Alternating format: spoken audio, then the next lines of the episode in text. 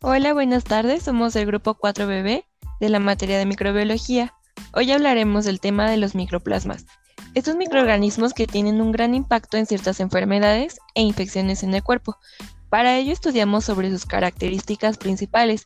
Contamos con dos invitadas, mi compañera Rosalía Simón y Diana Carreño. Hola, muy buenas tardes.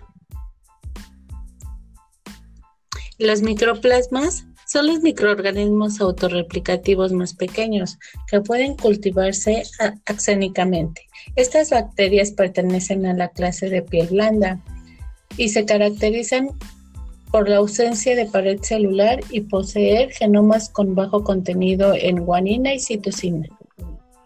Otro nombre que también reciben son los molicutes, eh, de hecho su capa está constituida por lipídica que contiene esteroles y tiene un aspecto trilaminar al observarse con el microscopio electrónico de transmisión.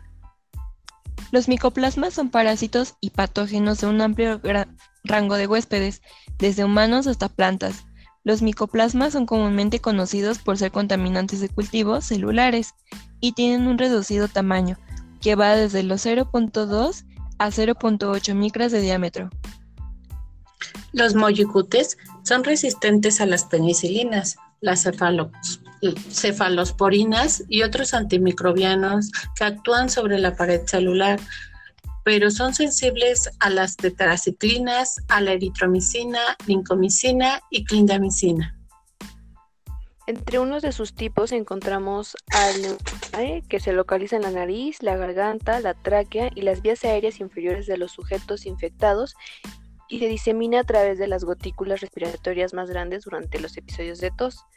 Un estudio demuestra que el 60% es el ataque mayor presente en niños que en adultos y esto se debe a que la mayoría de los adultos disfruta de una inmunidad eh, parcial como consecuencia de una exposición previa. Recordemos que su reproducción es por fisión binaria asincrónica. Primero se lleva a cabo una elongación desde las formas cocoideas que dan lugar a túbulos.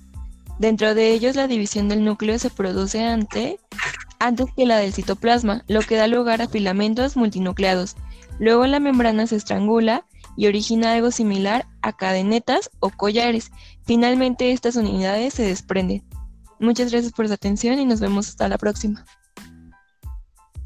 Gracias. Gracias.